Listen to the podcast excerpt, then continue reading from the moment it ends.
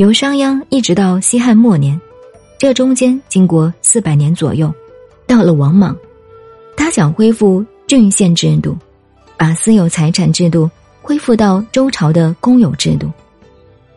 王莽的失败又胜在民约不变。王莽下来，再经过七八百年，到了宋朝王安石变法。尽管我们后世如何捧他，在他当时并没有成功。王安石本人无可批评，道德学问样样都好，他的政治思想精神后世永远流传下来。而当时失败，也是因为民约不变。我们读历史。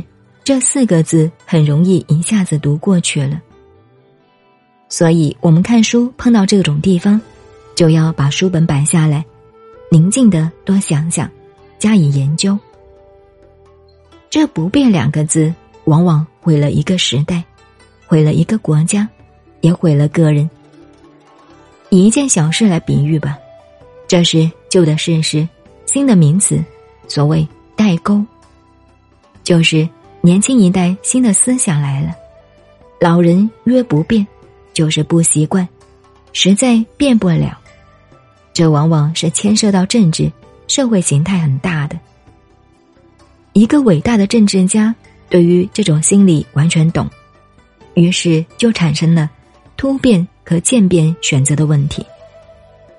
渐变是温和的，突变是捷径的。对于一个社会环境。或者团体，用哪一个方式来改变比较方便而容易接受，慢慢改变它的不变而为变的，就要靠自己的智慧了。这也是讲苏秦、张仪这两个人的事迹，所应该注意到的。您好，我是静静找恩，微信公众号 FM 幺八八四八，谢谢您的收听。